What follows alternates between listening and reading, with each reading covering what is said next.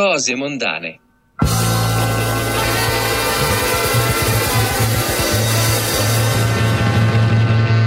Luca Bocci. Luca Bocci. Luca Bocci. Ya un día más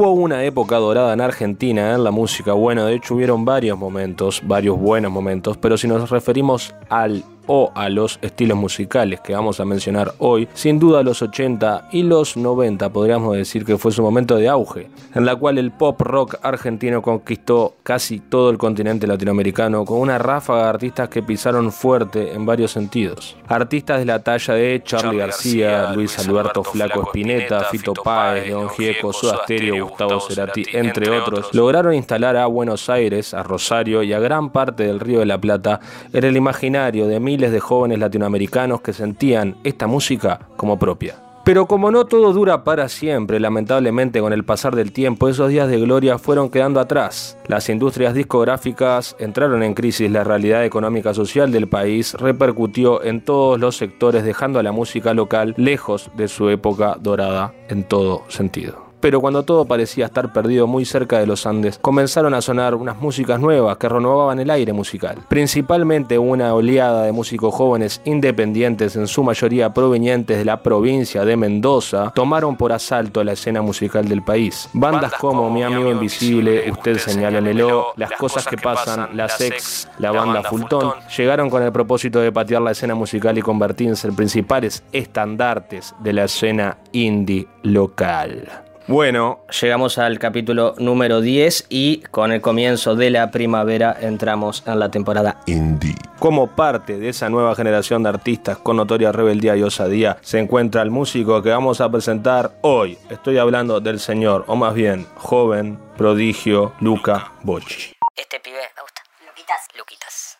La historia comienza más o menos así. A los 5 años, a Luca le compran su primera guitarra y comienza a ir a clases. En ese momento, él y su familia se encontraban viviendo en Buenos Aires, básicamente por cuestiones laborales, hasta el año 2001, previo al estallido total de la crisis, donde gracias a eso tuvieron que volver a su provincia natal de Mendoza. Sus viejos tuvieron la brillante idea de mandar a Luquitas a una escuela que era algo más una especie de conservatorio musical, académico, formal, pero también una escuela, o sea, como que estaba todo el día en el colegio, pero también como que te enseñaban mucho de la matriz musical, una onda, como dije, más formal. Algo, bueno, Difícil de encontrar acá en Uruguay. Lucas hizo la mitad de la secundaria hasta entrar a una escuela pública, en donde cursó hasta el último año y no lo terminó en base a sus ganas de sentir que tenía que estar más tiempo haciendo música. En palabras del mismo Luca, Me salí porque estaba como repitiendo contenido que ya sabía y sentía que estaba perdiendo mi tiempo. Necesitaba estar haciendo música todo el día.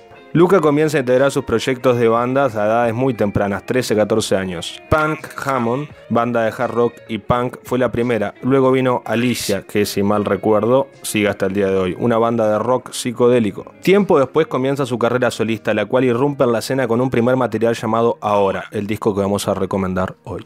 Porque vamos a recomendar un disco, no una canción. ¿Cómo hacemos para pasarlo? Dejamos el link atachado en el perfil. Ya un día más que no como y que Ahora comienza a gestarse bajo la idea de hacer un disco pop pseudo pegadizo catchy. En palabras del mismo Luca. Para mí eso es únicamente la superficie. Este disco fue grabado enteramente en su casa y con muy bajos recursos, básicamente una computadora, una placa y un par de micrófonos. Incluso la mayoría de las baterías fueron grabadas con una drum machine. Si bien podríamos decir que ahora es un disco pop indie muy fresco que golpea en varios polos más como la psicodelia, la experimentación y que denota una clara espontaneidad en las canciones, también nos muestra una nostalgia muy particular. Este tipo de sentimientos que imprimidos en la música dejan marcada la identidad del artista, una expresión muy propia y sincera de parte del músico, una parte de él, de su casa, de su vida, de su momento, de su mundo. Mirá como que tendría que ser el 13, ¿no? Pero dejemos el error porque así se dan cuenta que somos seres humanos y no machines.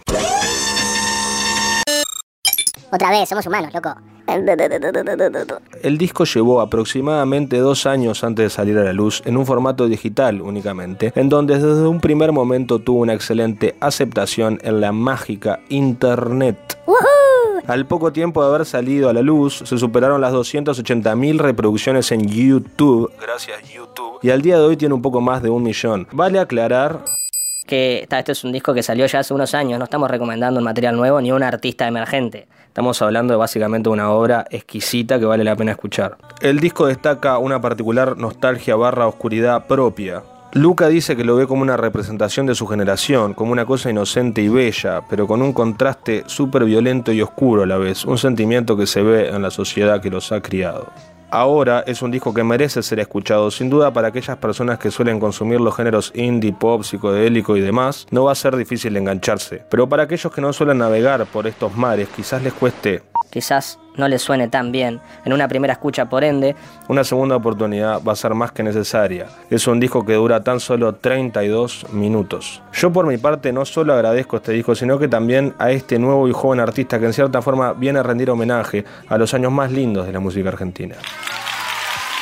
Cuando a Luca le preguntan sobre el panorama actual de la música de su país, él dice que Siento que Argentina se durmió un poco en los laureles, el rock nacional tuvo su momento de gloria y fue lo mejor del continente, y como que nos quedamos en eso. Hubo un momento en el que ciertos artistas se consagraron y fue como que se les tomó una foto de ese momento, que todos se quedaron viviendo. Hoy en día esos grandes artistas o están muertos o están viejos y gordos, que me parece algo natural y bello, porque los artistas son personas que envejecen y no hay por qué enojarse ni juzgarlos porque lleven una vida distinta a la que a ti te gustaría, porque vayas a ver qué mierda les pasó en toda esa vorágine de fama y poder. Hay unos que se van a vivir a Miami, otros que se vuelven locos y otros que se mueren. Siento que está bueno agarrar la obra y no al obrador y aceptar que las personas siempre son personas y que pueden morir, envejecer y engordar.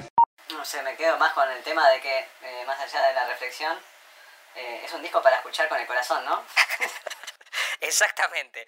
Y no solo es un disco para escuchar con el corazón, pero ¿por qué? Porque este tipo debe tener como una especie de, no sé, debe ser un tipo muy amoroso, quizás, no sé, ¿te preguntás vos? Muy abierto a las demás vidas de los artistas, ¿no? ¿Sabes lo que siente Luca del amor? ¿Qué? él siente que la visión de que el amor es algo lindo y bueno está errada. El amor es algo bueno como puede ser horroroso porque amar implica un sacrificio, desangrarse y darlo todo como padre, madre o por alguna causa. Eso para mí es el amor, no es una novia o tener amigos. Esos son vínculos y estructuras sociales que están impuestos. Siento que ante lo que está pasando en el mundo, que es la guerra, la muerte y la opresión, todos vamos a tener que escoger un camino o una manera de lidiar con eso. Y creo que la del sacrificio y dejar el miedo de lado es la más sana. Así que luego de esta linda reflexión no quedaría más que ir a darle un poco de amor a este hermoso disco que está ahí esperando a ser disfrutado. Por ende, como siempre decimos, con mucho más por decir, pero con mucha más, más, más música aún para escuchar, los dejamos con la canción que titula este hermoso trabajo de Luca Bocci, Ahora.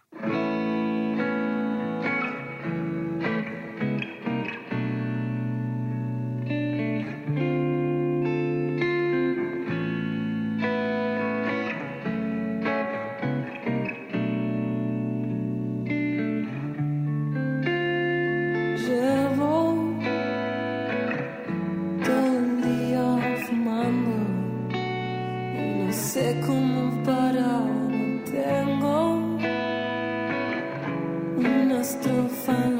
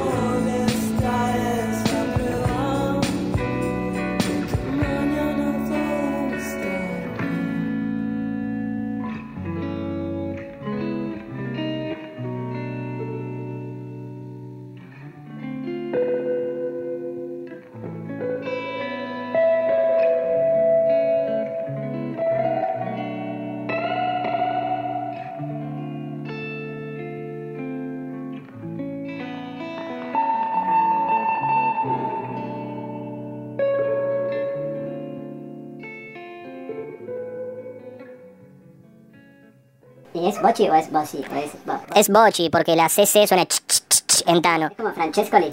Sí, como Gri- Gricher- Grichermo Franchella. Desde ya agradecer a todos los oyentes, a quienes están del otro lado y recordarles que me pueden enviar sus recomendaciones musicales a La máquina de tejer. o también a mi Instagram personal Dieguito criado.